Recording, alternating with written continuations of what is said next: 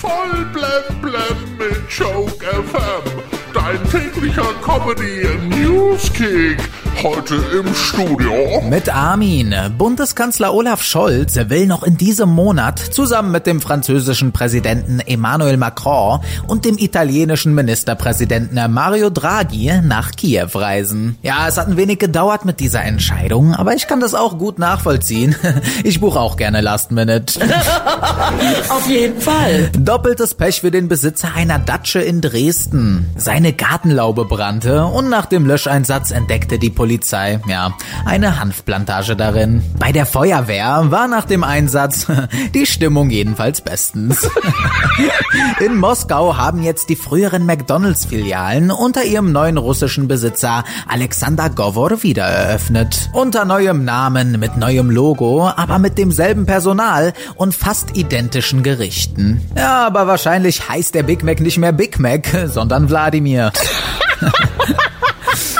Die Olympiasiegerin im Hammerwerfen, die Polin Anita Wlodarczyk, hat einen Autodieb, der ihren weißen VW SUV klauen wollte, im Alleingang überwältigt und der Polizei übergeben. Mit anderen Worten, sie hat ihm gezeigt, wo der Hammer hängt. Das wird bestimmt ein riesiges TV-Erlebnis in England. Das britische Let's Dance soll für eine Folge im Buckingham Palace stattfinden. Vielleicht ist sowas in der Art ja auch bei uns denkbar. Zum Beispiel eine Folge von Let's Dance im Deutschen Bundestag.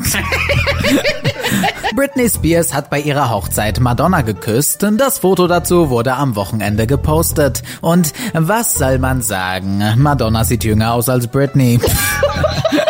Dieter Halle-Vorden hat am Freitag seine langjährige Freundin Christiane Sander geheiratet. Ja, und das mit 86 Jahren. Da geht einem das, bis dass der Tod euch scheidet, bestimmt schon ein bisschen flüssiger über die Lippen. Voll blem blem auf Choke FM und auf choke-magazin.de.